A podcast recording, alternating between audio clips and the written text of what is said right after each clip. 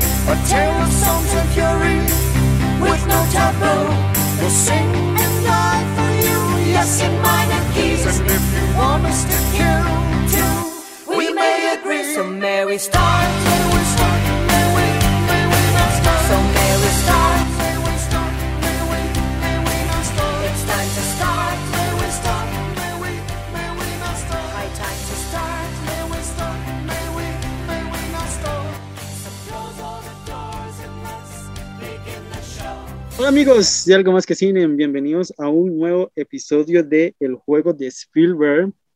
En esta nueva temporada que estamos comentando películas que son muy interesantes, hay algunas que nos han generado pasiones y emociones, como fue Titán, o sorpresas como el, programa de hace poco, eh, Tic Tic Boom.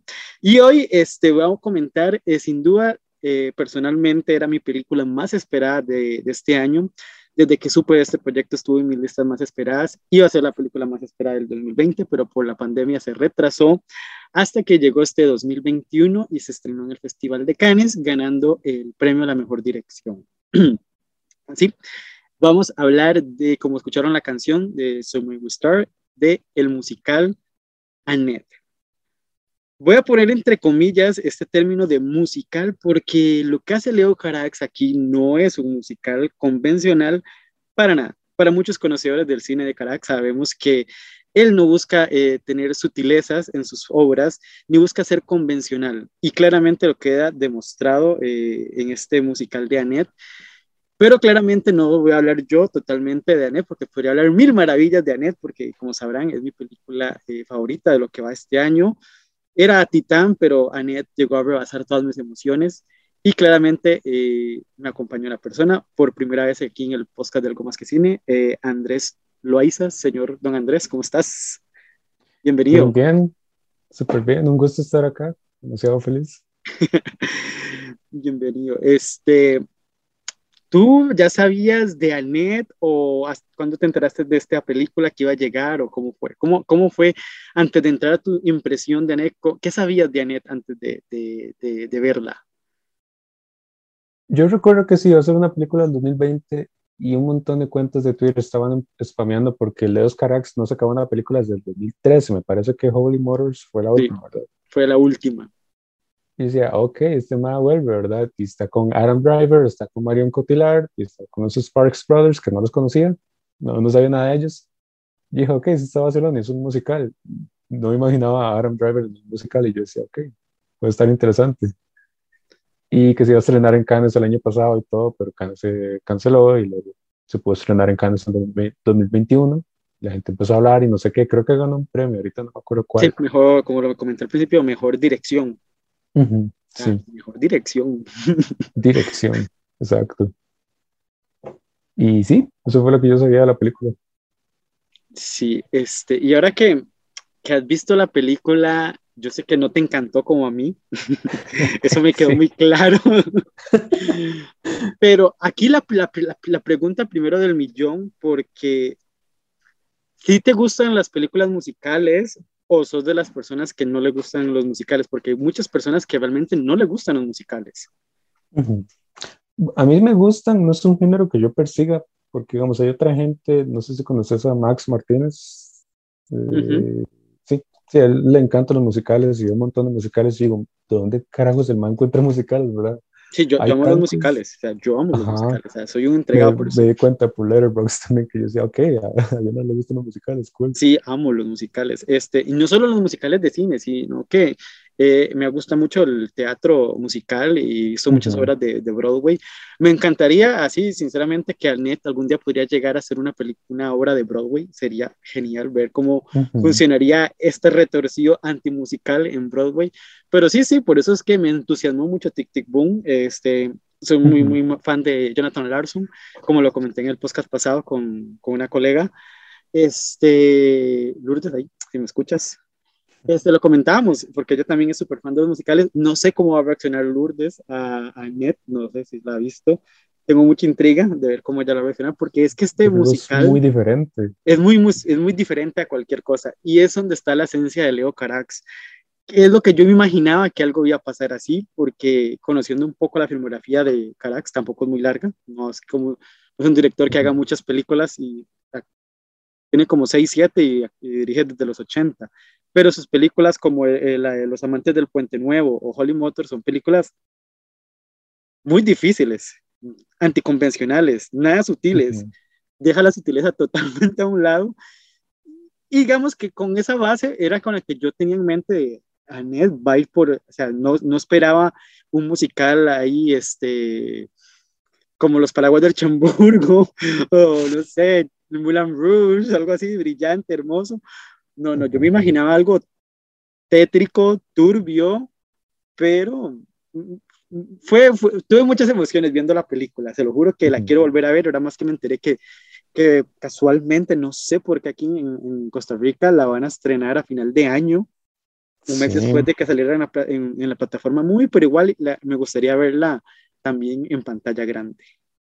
Sí, fijo, la pantalla grande ayudaría un montón porque, digamos, eso es una historia hasta cierto punto shakespeariana, ¿verdad? Tiene Ujú. una tragedia muy fuerte, tiene esta acecho de un fantasma o un ser del más allá que, eh, digamos, atormenta al protagonista por sus pecados anteriores y está eventualmente llevándolo hacia la justicia, ¿verdad? Que es a donde termina Adam Driver. Es, me, me interesa lo que vos decís que sea antimusical, porque precisamente eso fue lo que no me impresionó demasiado, porque las letras son muy explícitas en lo que quieren decir, como cuando dicen vamos a viajar al mundo, dicen la letra una y otra vez, ¿verdad? Yo lo sentía repetitivo, imagino que es parte de la idea que tenían los Sparks Brothers, porque ellos son eh, artistas pop, entonces parte de la esencia pop, ¿verdad? Es letras sencillas, pero que sean pegajosas, y a mí se me pegaban demasiado. Por ejemplo, la, de- la letra de Marion Cotillard y Adam Driver, de que están muy enamorados, no lo voy a imitar porque no me acuerdo del, del ritmo, pero eso yo lo seguía cantando todo el día y yo decía, "Mae, ¿por qué se me pegó? Sí, sí, exacto, eso. Yo decía, "Mae, se me pegó en las neuronas, mae". Eh, no, no, no. Pero es que Carax y los Brothers, eh, los- bueno, para la gente que no sepa, esta película, bueno, como estamos mencionando, es del director francés Leo Carax. Él dirige, pero la, el guion y las canciones están compuestas por un- la banda de pop rock alternativo británico llamado los hermanos, los Spar Brothers, los hermanos eh, Spar. Son un grupo eh, desde los 70, eh, este, están integrados estos dos hermanos, de, de los 70 cantan, más de 50 años de, de carrera. No eh, digamos, sí los conocía un poco, conocía algunas canciones, había canciones que realmente ni siquiera sabía que eran de ellos hasta que me puse a revisar un poco este, la, la discografía de estos, de estos hombres, o sea, como lo, tenía una referencia vaga de ellos y casualmente, no sé si fue por la pandemia, no, desconozco ese detalle, que se juntaran el proyecto de Annette con el, el documental de Edgar Wright, que habla sobre, claramente sobre los hermanos Spark y cómo han permanecido en la esencia pop británico desde los 70 y no son populares. Y no son populares, pero han estado en la, en la meca de la música y han compuesto muy grandes canciones del, del pop y del rock desde esa época, no solo eh, en sus producciones, sino que han, han trabajado con una bestialidad de, de artistas súper famosos que invito a la gente que si no han visto el documental de Edgar Wright, este, lo vayan y lo vean porque es muy interesante esa, esa, esa historia detrás de, de estos hombres que casualmente componen con Carax este, eh, Annette y lo que hacen es una ópera rock sinfónica pop, por decirle algo, Ujú. pero en ningún momento buscan armonía en las canciones. Es que es el detalle. Las Ajá, canciones no, como, no tienen una armonía. Exacto, es como casi dicho, como te voy a matar, no, eso yo lo hago primero, no sé qué, no sé cuánto, ¿verdad? Como casi un poco leído, ¿verdad? Pero no, no sé, no es, no es- de fijo no es el tipo de musical al que yo estoy acostumbrado, pero sí me deja como una impresión de, ok, es de fijo surreal, pero no sé hacia dónde me lleva, o sea, hacia dónde te llevó vos, porque dijiste que sentiste muchas cosas y yo, ok, ¿qué Sí, es que este-? Vamos a ver, el, el que yo, bueno, primeramente viendo, eh, obviamente, aquí que voy a explicar un poco. Los musicales tienden a ser armoniosos, eh, pueden tener personajes oscuros, pero eh, la forma, las coreografías, los bailes, los colores, casi siempre en todos los musicales, invitan a una sens- sensación de fantasía donde rompe la realidad y los personajes empiezan a cantar. Vamos como el caso de La La Land, Chicago. Chicago lo pongo como más ejemplo porque estamos hablando de dos mujeres que son psicópatas asesinas, pero toda la puesta en escena y la historia no se siente oscura, no se siente nada así, o, o el Moulin Rouge, ¿verdad? Que habla sobre la tuberculosis y las posesiones de mujer, pero toda esta armonía de las canciones, de la espectacularidad, lo visual, invita a que el espectador se, se sumerja en ese ritmo y rompa esa fantasía, y rompa esa realidad y entra a la fantasía. Annette no. Annette Carax es tan inteligente en esta vida que él abre con una canción super pop pegadiza, armoniosa, todos cantan perfecto, la canción funciona, So May We Start, te invita, abren, salen todos los actores, los- el director, los compositores, todo el mundo sale caminando y llegan y abren y, y empiezan a decir a todo el mundo, ok, sí, chao, chao, y se van por su lado y automáticamente abre el telón y entra lo que sería Annette Ujú. quiero, sinceramente, lo que yo interpreto con esa entrada, por digo que fueron un montón de sensaciones, es que Caraxi sabe las convenciones del género, conoce lo que es un musical y sabe que él podría hacerlo, pero le vale tres carajos de hectárea y, arranca la película y, y después ya vemos todo lo, que, lo, que, lo que sucede con los personajes.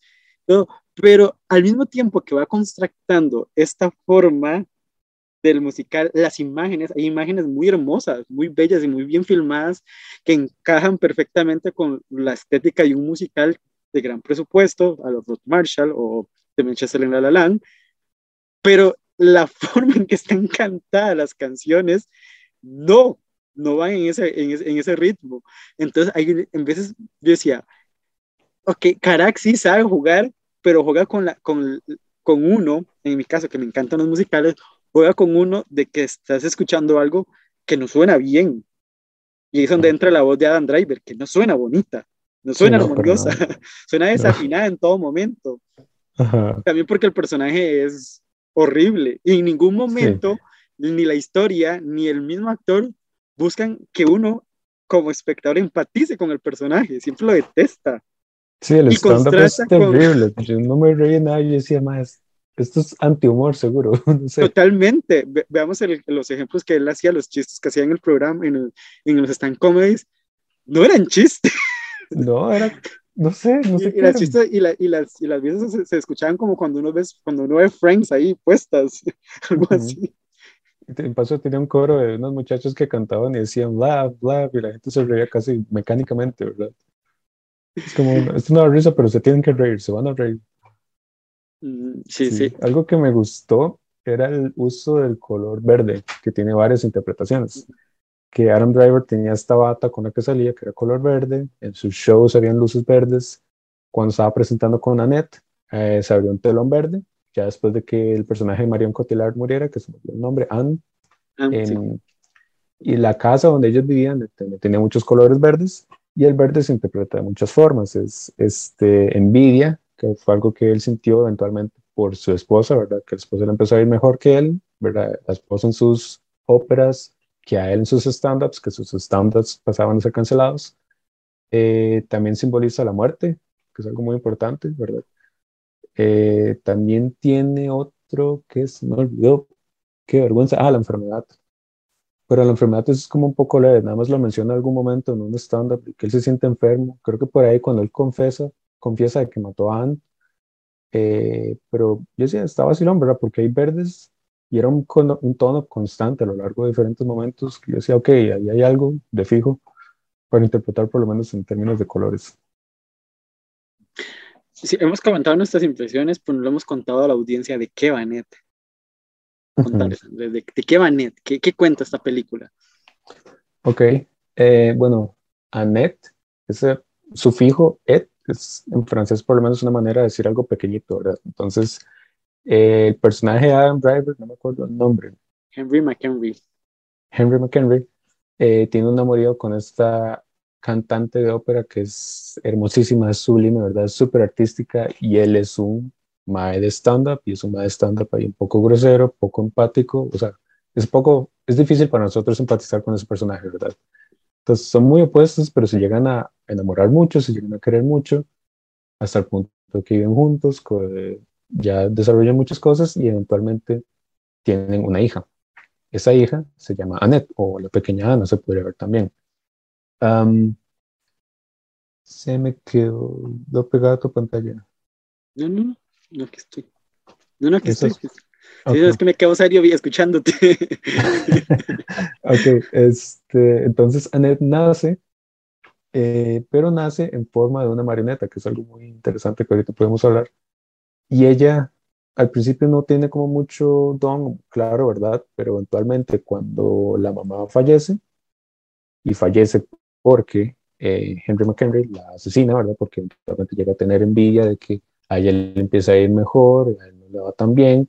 Entonces la asesina una vez en, el océano eh, se fueron en un bote, ¿verdad? Fueron los tres él la asesinó, se quedó con Annette, se la llevó a tierra firme y Annette se quedó viendo a la luna, ¿verdad? Mientras Henry McHenry se desmayando, volvió y a los policías les dijo básicamente que se cayó, que en un momento la vio, en otro momento no la vio y se perdió en el océano. Pero Annette de cierta forma sabía lo que pasó, aunque estaba muy bebé.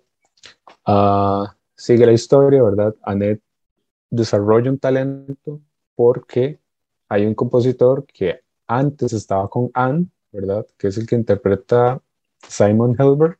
Eh, entonces, él le ayuda a desarrollar un talento que es cantar y ahora Henry McHenry, perdón, se vuelve un poco incómodo porque no, decía, ok, esto está peligroso, ¿verdad? Eh, ¿Será que se va a volver a convertir en Anne? Empieza a explotar su talento, todo el mundo lo escucha y todo el mundo ve sus obras de, sus óperas, perdón, todo el mundo ve los videos, se vuelve completamente viral y al puro final, con a su última presentación, eh, Annette confiesa que su papá, Henry McHenry, sí mató a Anne, ¿verdad?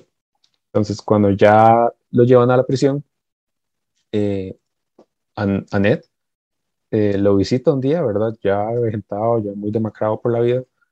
Am, y curiosamente, esa Annette, que era una marioneta, se convierte en una niña. La niña corre a marioneta, ¿verdad? Y ya la vemos como una niña porque ahora es libre, ya no tiene esas ataduras de que es controlada por, primero por sus papás, pero luego ya por Henry McHenry.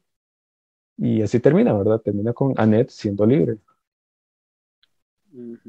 Sí, sí, es que sí la historia no es la gran cosa, es una historia que ya uno la ha podido ver muchas veces, como le decía, es muy shakespeariana, se puede interpretar de muchas formas en cuanto a drama, pero es que la forma en que está hecha la película es lo que la hace interesante o la hace diferente y que se aleje eso. Entonces, ahí es donde uno de mis puntos fuertes es que me encante, es que pese a que sea una historia convencional, la forma en que se desarrolla o se hace, se siente fresca, se siente original, incorporando muchos guiños y utilizando esta antiestética de lo que es la esencia pura de un musical agradable, porque al final es una historia muy desagradable y, y, y la Little Annette es un poco tétrica, Ujú. Es- da, da miedo, da miedo, Annette da miedo, Sí. y cómo se mueve.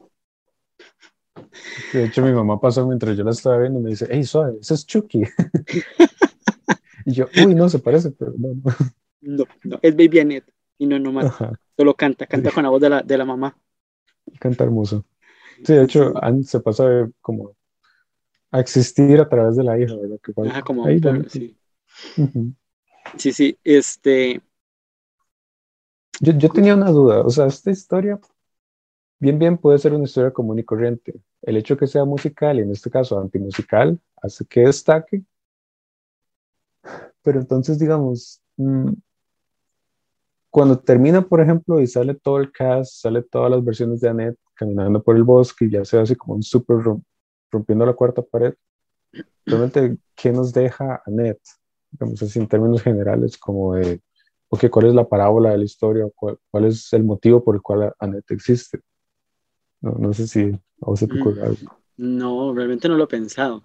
Es que, no sé, Leo Carax tampoco nunca ha sido muy sutil o muy que busca dar algún mensaje, simplemente rompe las convenciones y eso. Lo que sí tiene temas, temas como tema de los celos, la explotación infantil, cosa que ocurre mucho en Hollywood y bueno, eso son incluso muchas veces de la, en la historia nos van contando, los periodistas van contando la vida de estos, de estos famosos y su vida y cómo hacen una crítica a estos grandes eh, artistas que, bueno, que muchos papás desde chiquillos este, explotan a sus hijos. Tenemos, bueno, Britney Spears, Lindsay Lohan, Shia LaBeouf, todo eso. Entonces, esa, esa crítica a Hollywood de la explotación infantil, con explotar talentos, este, se ve ahí. Entonces, yo no sé si ahí busca, Leo Carax buscar un mensaje, sí buscar una crítica, o los Spark Brothers también buscan dar una crítica a, la, a, los, a cómo funcionan los medios de comunicación, cómo funciona la, eh, la, la, prensa, obviamente hace una crítica al machismo, al, porque vemos que el, cómo Anne empieza a sospechar de que su marido tiene acusaciones por ag agresiones sexuales y todo. Entonces, creo que mensaje tal cual no le veo, pero sí le veo muchas críticas que pues, los mismos bro, los Spark Brothers o el mismo Leo Carax pueden plantearse y, y, dar eso dar eso no sé si usted le ve algún mensaje como tal a la película estaría un poco difícil porque mmm, tal vez queremos en algo un poco muy sencillón al ser un poco shakespeariano en el sentido de que de ahí eh, tal vez libertad libertad de amar y ser amado correctamente, porque Henry McHenry no amó correctamente a Anne, al principio sí, pero después como que se le pasó la mano, ¿verdad? Y, este, la dejó de amar y se trajeron celos encima, y Annette, que tuvo una infancia totalmente nada buena, ¿verdad? Y merecía, ¿verdad?, ser querida correctamente, por lo menos por el papá. En el caso que ya no estaba la mamá, por lo menos tener una infancia llena de cariño, la cual no pudo tener, y y ya eventualmente pudo ser libre, pudo dejar de ser una marioneta. Eso fue como lo, lo, que más me quedó a mí, que yo dije, ok, sí, sí es una experiencia positiva para mí porque vi ese cambio de marioneta a una niña de verdad, que la niña canta y canta, canta bien. yo pensaba que solo le iba a poner con una voz en off, pero creo que sí es ella, ¿verdad? Y cantaba bonito. Sinceramente, no sé, porque así como tampoco Mario Cotilla canta ópera. uh -huh. Este, sí. era otra, otra, cantante de ópera que estaba ahí, no sé, creo que es como la esposa o algo así de Carax, si no me equivoco. Uh -huh. Sí, sí, como le digo, lo que le encuentro son críticas sociales, mensaje tal cual como que usted me llama, hay un mensaje, no se lo va así la idea de eso, pero sí le veo muchos mensajes, muchas críticas, como tal, la, que la misma película va desarrollando, va, eso. Lo que sí deja una maestría de, de Leo Caras, que yo no sé por qué casi no hace películas, porque es, es, es brillante. Para mí, Holly Motor es de mis, una de mis películas favoritas desde que la vi. Y, bueno, lo siento, pues que también ahora entró en mi, en mi, top de películas favoritas de la historia. Uh -huh. Está en mi top, top, top, top. Uh, así como Holly Motors entró en su año y ahora uh -huh. En. Pero sí, no, no sé por qué Leo Carax se, to se, toma tanto tiempo en hacer una película, porque yo estoy viendo la filmografía de él y no es como muy consecutiva, o sea, se toma sus años. Sí. Y ahora vemos que esta fue en el 2013 y ahora hasta ahorita, esta 2020-21, vamos a decirle así, porque era para el 2020, pero pasó para el 2021, entonces, porque sí, eh, si usted ve la película, está, ejemplo, hay un plano secuencia chivísima, bueno, la, la, la, la escena de apertura me gustó bastante, hay varios planos de fotografía bastante hermosos, bien filmados, como la escena de la manzana, o cuando va en el carro este, y se ve así como la cámara. O sea, es que los encuadres de toda la película está hermosa. Visualmente está hermosa la fotografía. Me gustan muchas esas transiciones que hace surrealistas, donde, por ejemplo, el caso de Anne, que está cuando cantando la ópera y un pronto se abre y se ve, entra, entra un bosque mágico, cómo se cruza Ajá. ese escenario con un bosque real. O sea, no sé, la película artísticamente tiene bastantes cosas que, que dice, wow, o sea, no, cualquier director logra hacer esta mezcla muy bien. Otro punto buenísimo es cuando el personaje del, del, del director, el de la orquesta, está eh, haciendo un monólogo a cámara y para para cantar y conforme va cantando va elevando y Sí, Es esa fue o mi sea, parte favorita. me. Sí, o sea, como digo, tiene, la película tiene un montón de, de, de eso. Incluso se ve cuando, el, eh, a propósito, se, se, ve muy bien claro cuando Carax está utilizando un croma, como el, de la, el del barco. Se ve el croma, claramente él sabe que hay un croma, que uno está viendo el croma, pero está muy bien hecho el, la parte del croma. No se siente, no se siente como falso, como no sé si has visto la película eh, de Netflix, este Red Notice, que se ve súper falso el toro. Aquí usted sabe que está falso, pero es un falso que funciona en armonía antiestética que está montando el musical. Entonces, como digo, hay, eso es donde se nota, ver, se nota un estilo, una mano de un director que sabe muy bien lo que está haciendo, se, se sabe muy bien el propósito de lo que está incomodando al espectador, o sea, no se siente mal hecho, se siente adrede. Entonces yo siento que, que el, a mí Leo Carax en esta película me ha convencido todavía mucho más como director, creo que esos seis años de, de letargo han funcionado para llegar a hacer esto. Quisiera ver, algo, no sé cuánto tiempo va a pasar ahora para que haga otra película, esa es la otra Sí. pregunta. Ujú.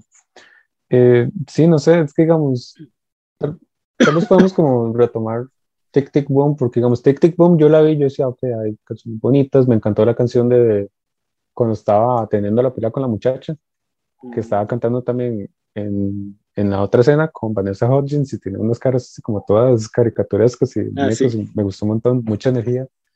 Pero yo decía, madre, realmente, ¿por qué me importa este madre? Y yo no sabía quién era, yo no sabía que era un madre real hasta el puro final. Y yo dije, ah, es un madre que escribió una musical y después falleció. Y yo, oh, wow, ¿verdad? Ya todo agarrado como un montón de sentido. Y yo decía, madre, lo valoro un montón, ¿verdad? Porque es una historia que representa bien a esta persona que sí existió, que demuestra su ansiedad, su frustración, su nerviosismo y todo. Me encantó.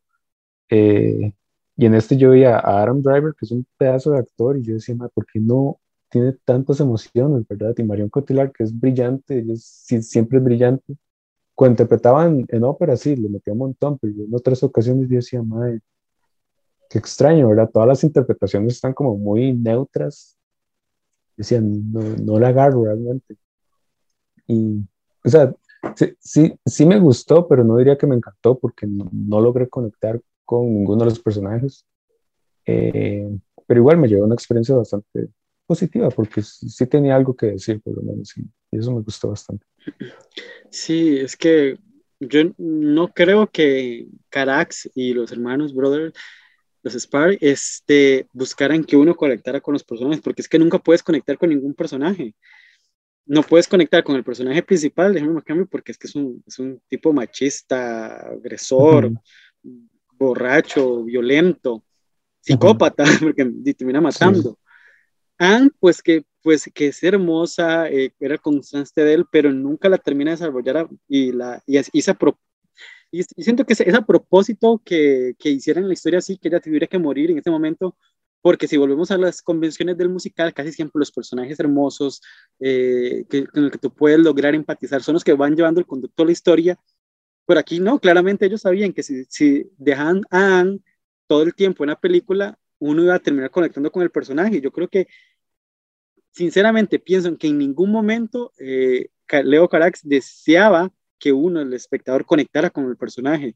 El mae de la orquesta, pues tampoco lo, lo, lo, lo quita desde el principio, lo mete cuando ya muere Anne, pero tampoco le da mucho espacio a- al personaje por lo mismo, porque los personajes que tendrían que ser los ejes centrales de un musical, que son los buenos, que son los que usted puede empatizar, pues Ujú. aquí nunca van a llegar a ese punto porque es que no está buscando en ningún momento eso. Y claramente con Baby Annette, pues, pues, era una muñeca, literalmente, entonces tampoco iba a, a generar ninguna emoción. Entonces yo creo que eso, lo de conectar con los personajes, que lo podemos comparar con el musical que vimos la semana pasada, como Tic Tic Boom, que claramente Ujú. en todo momento se buscaba conectar con el personaje, que uno se emocionara con su vida, que uno estuviera este, viviendo lo que él estaba viviendo, sus frustraciones, sus ganas de éxito, incluso su parte de arrogancia, también uno puede conectar con él, porque sí, claro, uno como ser humano puede tener sus días malos o su parte egocéntrica que no se fija en los demás, Pero aquí, como le digo, desde el principio, cuando yo vi esa entrada y entendí la película, yo dije, sí, claro, es que es, en ningún momento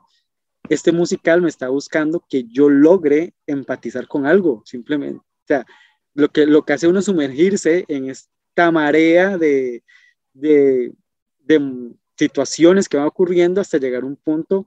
Y creo que la parte más donde uno ya empatiza es cuando ya la niña se convierte en niña y, y abraza al papá y el papá y, y se nota como arrepentido de todo lo que hizo y, la ve partir. Creo que es el único momento sensible, humano, que uno puede conectar. Eso lo creo que es hasta el final, cuando, como lo dices tú, cuando ya se puede ver de libertad el personaje y se transforma en una niña tipo así como Pinocho, por, por, un ejemplo. Este, ¿vos escuchaste el Q&A al final de la película en movie que estaba con los Sparks Bros? Uy, ese, eso me parece muy vacilón porque ellos estaban contando que inicialmente la idea era un álbum que contaba esta historia de Annette y iba a ser solamente un álbum, pero lo tenían ahí en concepto, ¿verdad? Lo iban trabajando y luego se lo mostraron a Leos Carax y Leos Carax dijo, me gustaría hacer una película y no lo habían considerado hacer una película y Leos Carax dijo, me gustaría trabajar esto, ¿verdad? Entonces se empezó a darle forma a la idea de una manera más visual.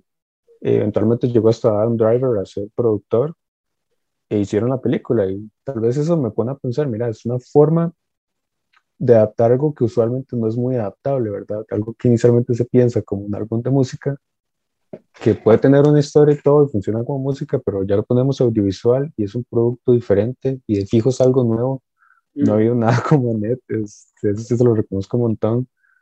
Eh, Quién sabe si se volverá una película de culto, un clásico, al rato yo sentía más, yo creo que aspira tal vez a, a trascender, ¿verdad? Un poco, por lo menos con esta parte shakespeariana. Posiblemente no, como me contás cómo es Leos Carax, ¿verdad? Solamente quiero romper con los paradigmas hacer cosas eh, diferentes, cosas nuevas.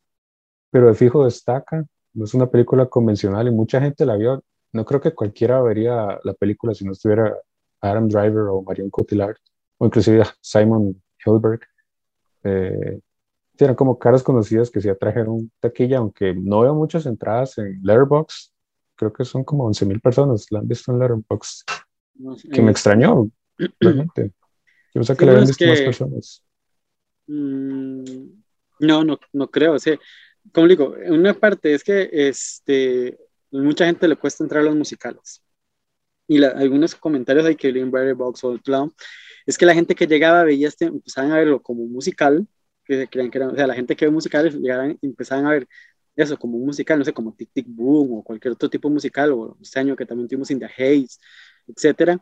Pero cuando ya, ya, ya pasaban la primera escena, que era la, como la más popera, la más comercial, la, que, la, que, la canción que lanzaron de la película, cuando ya empezaban a ver la película, sabían cómo iba, cómo iban a cantar, cómo iban a hacer los ritmos. Yo creo que al final mucha gente la, la terminó dejando. Creo que me acuerdo de un comentario de una de una chica ahí en Letterboxd que puso que solo pudo aguantar 40 minutos. Y yo creo que ese es un ejemplo en muchos casos. Este, por lo mismo, porque es que la película no invita a ser agradable en ningún momento. Es que ese es el detalle.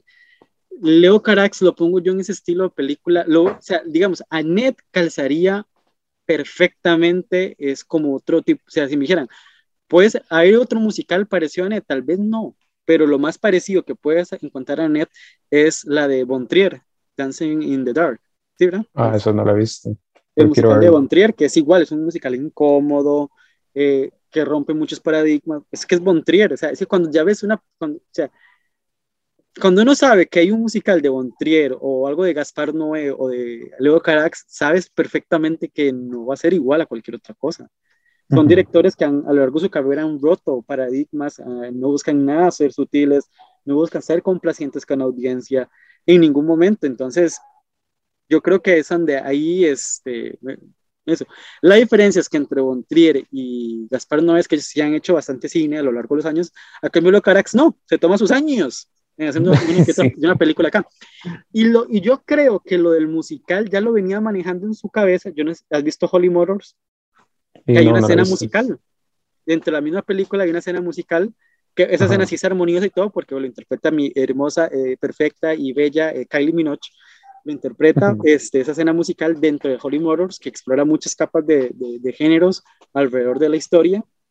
Entonces, como que ya, creo que, canalizando un poco ahí, la, entre aquí hablando, creo que ya Carax venía manejando una idea de un musical, pero no sabía qué musical iba a ser, porque hasta que, asumo que cuando se reunió con los, los, los, los Spark, decidió hacer esa historia musical, pero imagino que en su momento él seguro venía trabajando con la idea de hacer algún musical como, como Annette. Ahora que lo pienso, con Holly Motors, y Holly Motors tiene una secuencia musical totalmente musical, pero obviamente hermosa y cantada esplendidamente, y es Kylie Minogue. Sí. Pero igual, Holly Motors es una película rara, di- totalmente dif- diferente a todo lo que usted puede ver en su vida, porque es un hombre que interpreta diferentes hombres, diferentes personajes dentro de, Personalidades. Ajá. Ahí y va conociendo casos de casos y, y mezcla muchos ritmos, géneros. Como le digo, hay una escena de terror, otra hay una escena operística, hay una escena de la Bella y la Bestia, eh, hay una escena de un musical, los carros hablan. O sea, Holly Motors también es una maraña de un montón de cosas. Ujú, Entonces, o lo- los amantes de Puente Nuevo, ¿verdad? Que de hablar sobre dos por dioseros, literalmente ajá. dos, in- dos personas indigentes, o sea, no era como muy agradable que invitaran a, a verlos y la, la escena de la ducha no es nada sensual, da, o sea, Ujú. da, uno se llama, qué asco, qué asco, qué asco, ¿verdad? Entonces, Sí. por eso, conociendo un poco quién es el director, yo ya yo me intuía que no iba a ser algo hermoso, aunque sí lo veo hermoso porque me parece que está muy, muy bien filmada la película, tiene, como digo, tiene eh, una fotografía, unos planos muy, muy bien hechos, entonces. Ujú. Es, como le digo, ¿Vos esa dirías película que Leos Carax se está superando? ¿Quién? ¿Vos dirías que Leos Carax se superó con esa película o está tirando sin más alto? Mm, Está difícil de decir, creo, es una Vamos a ver, obviamente, este, en lo que es la forma de dirección, eh, no hizo todas las películas de él, pero las tres que he visto, la, la del- Los Amantes de Puente Nuevo, eh, Holly Motors y ahora Net, sí veo una diferencia muy marcada, eh, bueno, en, totalmente, en- obviamente en presupuesto, producción, claramente sí se va notando, obviamente, la forma en que va trabajando los personajes, pues sí, porque los amantes de Puente Nuevo sí eran muy bien desarrollados los personajes, y es conociendo los personajes, lograbas emocionarte, empatizar con, con los personajes, comprendía las defi- deficiencias de cada personaje. Con Holly Motors es que era una, eh, no sé si, bueno, fue, fue mi primera película de, de Carax, entonces fue como entrar directamente a, a sopetón, como se puede decir, hacia golpe, de que yo estaba viendo una película rara en todos los sentidos, que yo decía, no entendía para un día, se decía, yo, ¿qué está pasando aquí? Fue cuando la volví a ver años después, este, que me enamoré de la película.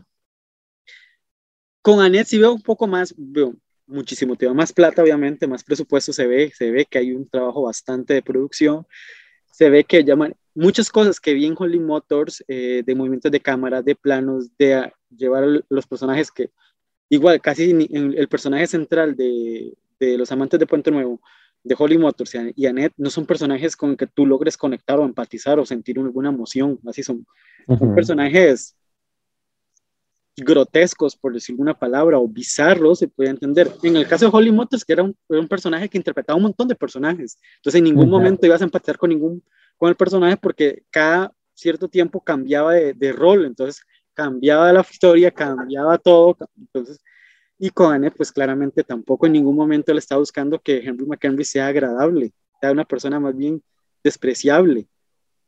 Aunque no sé, creo que al mismo tiempo era con este, con fue también con un poco con la sensualidad o con la, o busca, no sé, cómo esas escenas, porque prácticamente eh, eh, Henry McHenry pasa en boxer toda la película, y las escenas Sí. de coito son un poco bastante eh,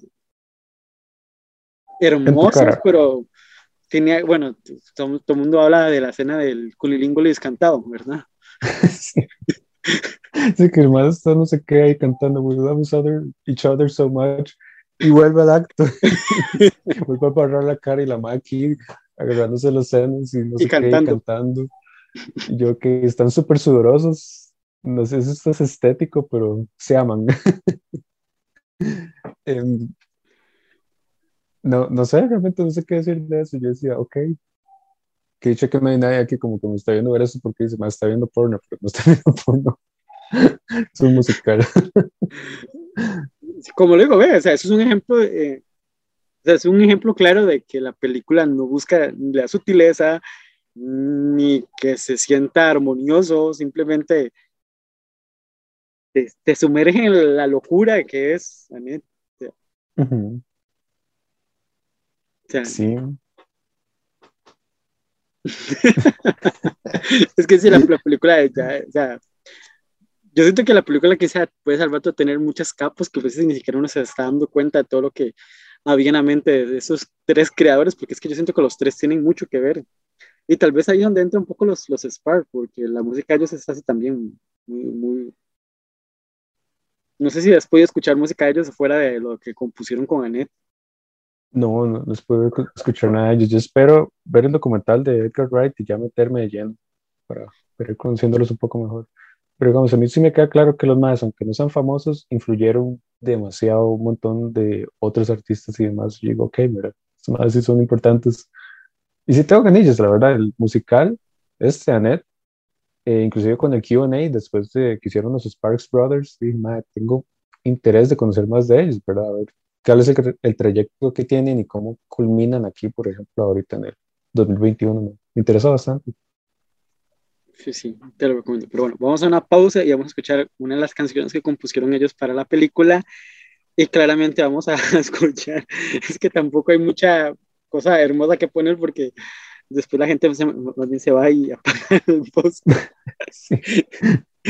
We Love You Ever So Much, la canción de, de los protagonistas, eh, Adam Driver y Marion Cotillard, es creo que una de las más armoniosas de toda la, la, la película.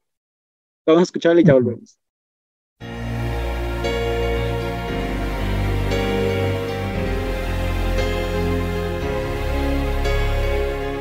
We love each other so much. We love each other so much.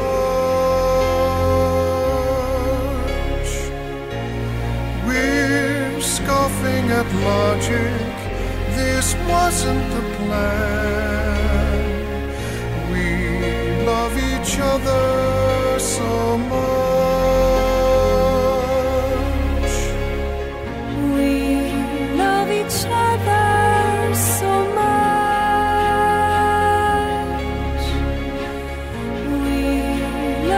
Love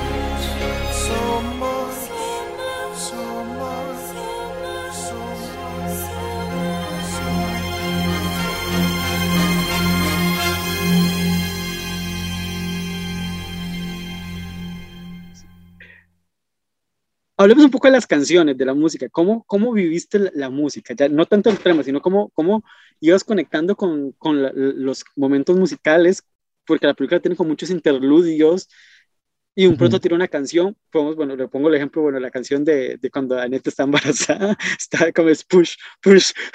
y sí, nada más dice la canción. Sí. ¿Cómo, cómo viviste todo eso? Yo, ¿Has escuchado la- las canciones fuera de la película? No, no las he escuchado todavía fuera de la película. Es, toda una experiencia, es toda una experiencia. O sea, te, te recomiendo Sí. que las escuches fuera de la película, para que veas cómo, cómo uno las vive. Ajá. Eh, de respecto a la música, eh, como, como hemos comentado, no está muy cantada, está como más hablada. eh, y encima las letras son como muy explícitas, ¿verdad?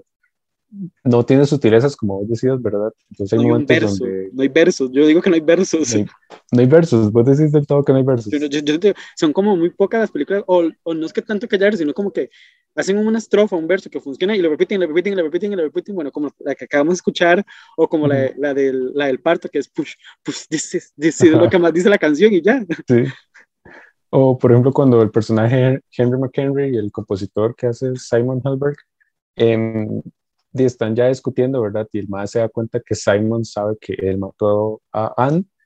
Este, entonces dice como, o sea, está literalmente diciendo lo que ellos sienten en vez de tal vez decirlo de alguna forma más lírica, de una forma ahí como, como distinta, ¿verdad? Sí, Digo, sí, ok, sí, no hay lo- lírica. Yo siento que, o sea, como lo, lo más lírico que vas a encontrar es un My Star. Y también la película Ujú. pasa repitiendo la, la, la- la frase eh, cada cinco minutos. Sí, ajá. Star. O cuando viajan alrededor del mundo y dice, we're traveling, well, dice literalmente, we're traveling around the world. Y sí, digamos, en términos de letra, a mí no me deja mucho porque es prácticamente lo que veíamos, ¿verdad? Eh, tal vez me deja más instrumentalmente, porque instrumentalmente ya. sí ya suceden bastantes cosas en términos de cuáles instrumentos suenan, los ritmos, ya varía un poco más. Entonces, instrumentalmente sí, sí me dejaba cosas, sí me dejaba como cierto atractivo. Eh, que por ejemplo, un, un música que a mí me gusta mucho es The Rocky Horror Picture Show. No sé si es, lo amo, me encanta. Es de tiene mis películas favoritas. Es Es buenísima. Yo, yo, Sí, ¿Vos fuiste a la sala Garbo cuando hicieron una función especial? No, no, no, no, no, no, pero sí, la película, todos los, todos los Halloween la he visto. Desde Sí, que la vi, todos los. Halloween es, es película de, de que yo tengo que verla en octubre siempre. Ajá. Es obvio. Y a pesar de que los personajes tienen toda esta trama muy oscura, son súper coloridos a la hora de cantar, a la hora de bailar y todo, y uno le dan ganas de levantarse, ¿verdad? Y unirse en el tema. Sí, no, como, es que como te digo, o sea, o sea si, si, si empezamos a ver todos los musicales son armoniosos, tienen líricas, tienen versos, Ujú. invitan al espectador a conectar con algunos de los personajes, pese que puede ser la cosa más tétrica o los personajes más retorcidos, todo el contexto que está armándose este, está bonito, o sea, sí te conecta, ejemplo, le, le pongo, le- como tú lo dices, The Horror Rocky Picture Show, los personajes, o sea, son, es como un tipo Frankenstein ahí, ¿verdad? Sí. Después, como, o si no, vemos Cabaret, ¿verdad? Que también, ¿verdad? O sea, cómo es el personaje de, de Liza Minnelli, Vividores y todo esto, etcétera, etcétera. O sea, pero llegas a Ned, yo digo, lo más que puedo comparar a Ned creo que es con el de Von Trier, así en cuanto al oscuro, macabro, retorcido. Lo más que yo Ujú. sí, me- o sea, ¿dónde encajaría este musical? Pues muy parecido a lo que hizo Von Trier, ¿verdad? Ujú. sí lo podría decir como que entraría ahí, pero incluso esta net también tiene su, entraría en otro limbo de, de, de esos musicales anticonvencionales, porque al final yo creo que lo que hace Carax creo que es una desconstrucción total del musical. Ah, y adrede, pero lo que nos deja muy claro en sus primeros cinco minutos es que él sí sabe, él, él hubiera querido hacer un musical convencional, con sus formas, sus reglas, sus sonidos, pero no, claramente nos invita a, cuando dice, por eso es que es eso, me gustar, empezamos, y literalmente lo que sigue eso, porque vemos cómo inicia la película, incluso él sale el puro inicio de la película, el que está detrás del vidrio. Sí. Sí, él sale, camina y camina con la hermana, la hija, perdón, me parece. Tengo que buscarlo porque yo decía, espero que no sea esos más que, que anda con cuilas ridículamente más joven que ellos, pero, pero no, es, el, la, la hija, entonces todo bien. Y sí, super rompe la cuarta pared y están los Sparks Brothers ahí, y se ponen a cantar todos en la calle y digo, ok, que es- está la idea clara que vamos a hacer algo distinto por lo menos. Sí, sí. Yo creo que esa, esa apertura es muy, como digo, yo siento, o sea, como digo, Leo Carax se toma su tiempo para hacer una película, pero sabe muy bien lo que va a hacer y sabe muy bien lo, cómo va a jugar sus cartas y qué es lo que quiere hacer. O sea, no, no se siente una película fallida, como que fue un intento, no, siento que sabía lo, lo que quería hacer y lo que hizo y, y, se, y yo siento que se nota. Y se nota Ujú. y amo más que existan propuestas así que tan, cosas tan convencionales. Ujú. Por eso creo que las, mis, mis dos películas favoritas del año son Titán y, y Annette. Y bueno, y Promising Young Woman de principios de año. Son mis top tres ahorita. Ahorita no sé, no, no- de las películas pues, que vengan, no sé cuál irá. O sea, lo- la, la que más espero ahorita después de enero ahora es Benedetta. Entonces, y también esa es Sí. nada convencional. Esa es ya mucho más polémica. Ajá. Bueno, el non- non-sploitation ya es un poco así como que tiene su tiempo, ¿verdad? Pero, pero digamos, Benedetta, ¿por qué vos dices que no es convencional? Es por, por pura curiosidad, es que yo no, no he leído mucho al respecto. Sé que existe y sé el póster, el famoso póster con el medio pezón, ¿verdad? Pero de ahí en fuera no, no sé nada de la película. Di- me refiero a un poco, no tanto convencional, no sé en, en historia, que tal vez no he visto la película, se estrena en plataformas por el 21 de diciembre, me parece. Ujú. Este, cuando me digo que no es nada convencional es porque la película, conociendo a Paul Verhoeven, no es un director que busque hacer cosas agradables o historias que tú puedas congeniar. Aquí en este caso va de una monja, ok, una monja lesbiana, ok, pero el, el show de la película es que la madre, bueno, aparte que es lesbiana, monja, en los años de la Inquisición, la madre supuestamente tiene visiones de que Dios le habla y que la madre se hace estigma y que otros dicen que es una farsa. Bueno, o sea, el- el- el- lo curioso de Benedetta al final va a ser es que es una historia basada en hechos reales. Entonces, tengo curiosidad este, ver qué tanto juega eh, Paul Verhoeven con todos esos temas que a él le fascina, le fascina. O sea, si uno ve las películas de Verhoeven, él era una película que te daba, te sacaba de, de una mujer que decía que más bien la pasaran violando, o sea, Bajo instintos, este, Showgirls, a mí Showgirls me gusta, o sea, yo no les, Sí. yo, yo siento que todo el mundo habla de que es una película, este, que no sabían qué hacer, ¿no? Yo siento que Showgirls, Paul Verhoeven sabía lo que estaba haciendo, ya era, Ujú. en, esa- en esa época, ya Verhoeven ya, ya había tocado la fama, ya, ya era un director consagrado, no siento que sea una película que haya sido fallida, simplemente, tal vez en aquella época tan puritana la gente no, no, no lograba conectar con lo que estaba pasando, pero no sienten que en ningún momento sea una película fallida, simplemente, como le, le pongo el mismo caso como ahorita con Leo Carax, claramente sabían muy bien lo que estaban haciendo y lo que estaban creando y sabían la película que era. Lastimosamente, yo, yo creo que si Showgirls hubiera estrenado unos años después, hubiera funcionado muchísimo mejor, como le fue en aquellos 1995, 96, creo que es la película. Sí, por ahí seguro. Entonces, Eh, 95. Ujú. Sí, entonces, pero digo, o sea,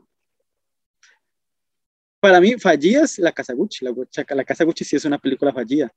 No sabe qué quiere hacer y, y quiere hacer de todo. Y ahí sí se nota. Es que, es que ahí es donde se nota cuando hay una visión que no saben cómo llevarla. Y a cambio, ves a Net o Showgirl, o imagino que Benedetta, son películas que desde el principio saben lo que quieren ser y no buscan ser otra cosa más que lo, lo que lo que está buscando. Entonces, son como ejemplos que, que te puedo tirar así de eso. Como digo, siempre voy a hablar bien de Annette porque es que Annette me encantó. No puedo, no puedo disimularlo. No puedo Sí. disimularlo. 10 de 10 de un solo liste. 10 de 10, no lo pensé. Bueno, sí lo pensé, pero al final terminé en el 10. Ajá. Sí, yo, yo, yo, yo estaba chepeando ahí, vi que le puse este primero 10 de 10 sin comentario.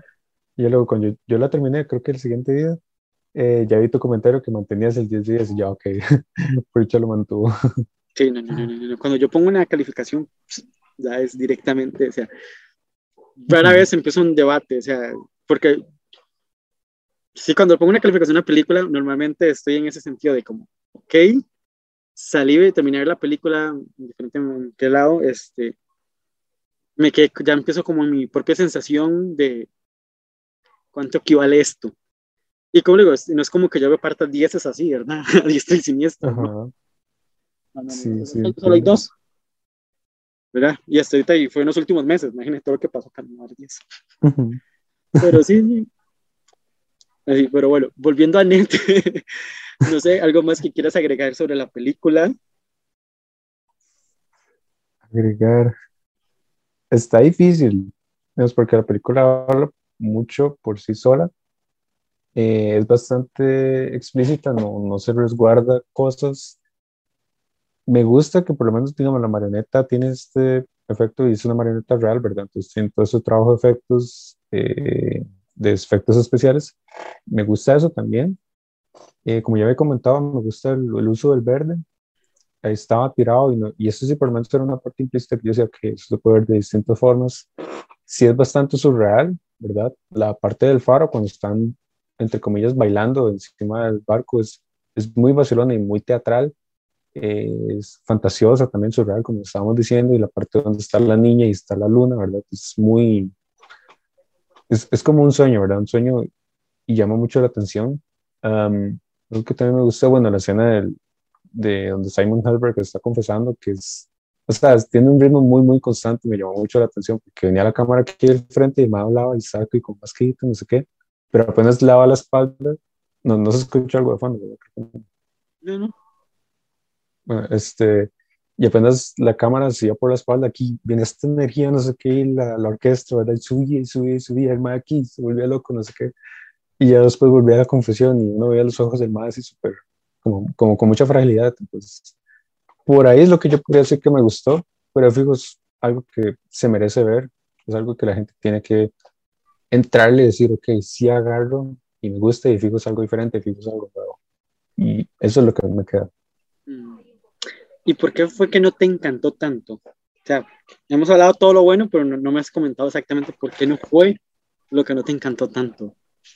Ujú. Es que, digamos, para mí las películas tienen que dejarme algo y tienen que producirme emociones, ¿verdad? Mínimo tengo yo que decir, ok, no estuve todo el rato nada más viendo la pantalla, se, sentí algo, no sentí algo, y realmente estas dos horas y media, ¿verdad? Porque dura dos horas y media, tienen un propósito o tienen algo muy atrapante que decir. Yo vi la primera, bueno, la hora y media, me vi el viernes, y ya después yo estaba un poco cansado, ya era cuando Anne ya no estaba y Annette estaba descubriendo su talento, y yo lo tuve que pausar y la continué el día siguiente. Em, digamos, a mí no me causó muchas emociones por lo que vos decís, ¿verdad? Empatizar con los personajes, y para mí, si no empatizo con los personajes, me cuesta mucho meterme en la experiencia, ¿verdad? Aunque está muy colorida y todo, si los personajes a mí no me generan una chispa, yo digo, puña, ahorita no estoy teniendo como una ganancia emocional, no estoy teniendo una recompensa, por así decirlo.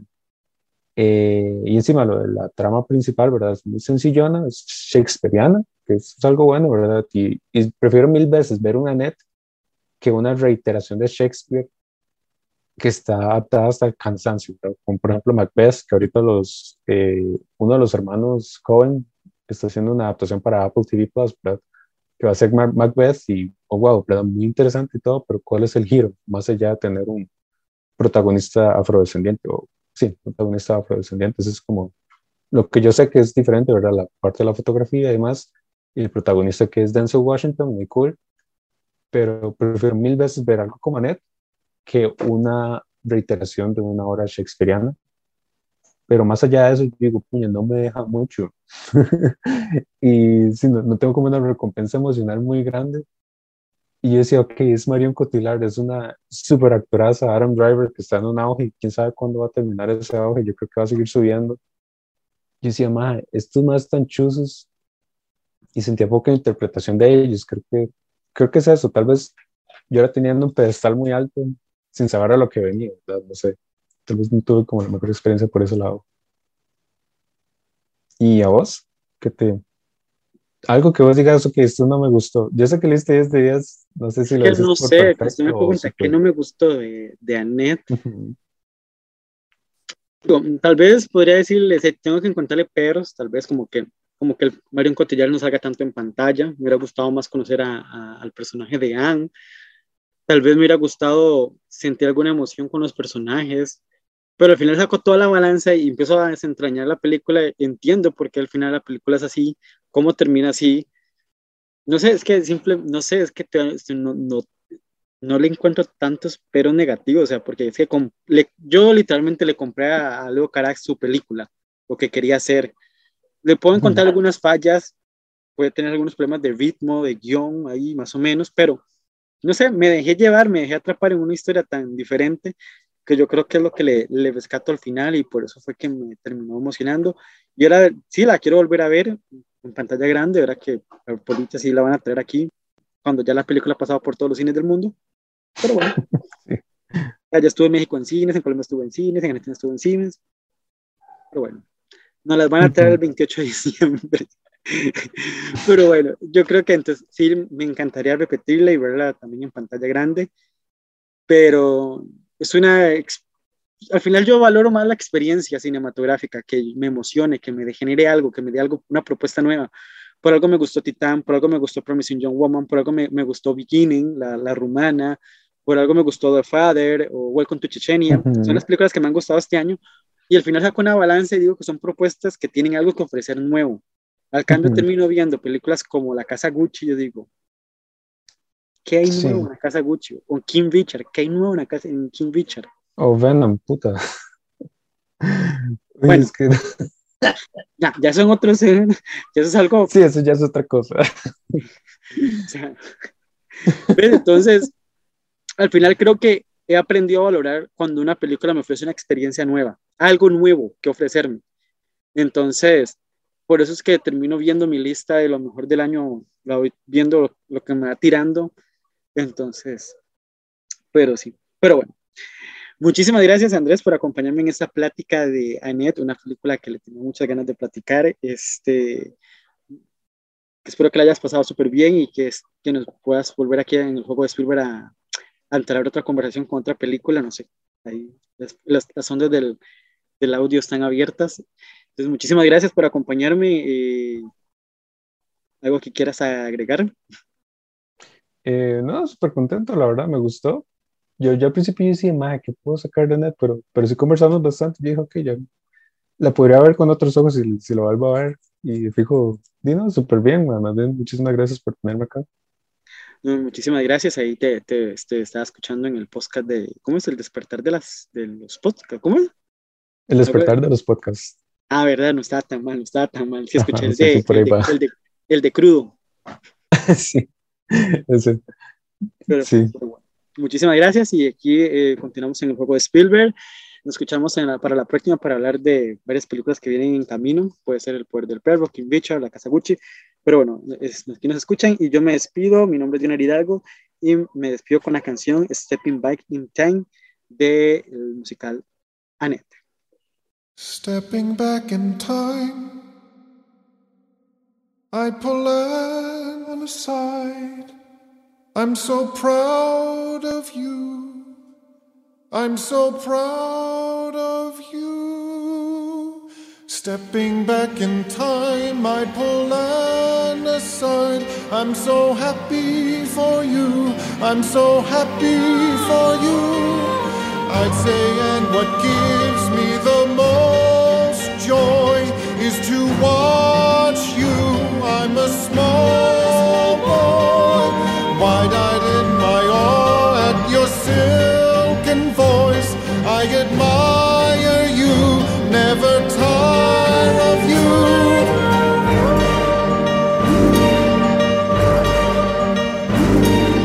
Teary eyed, she'd say she's ashamed to see that we both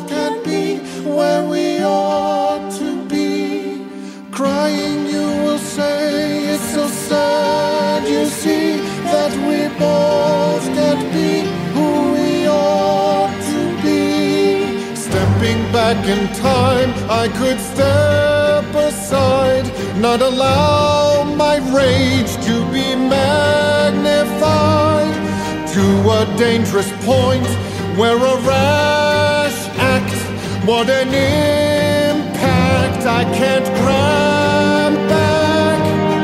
There's no more time. What a shame. Oh, what a shame that we that we can't be where we ought to be. know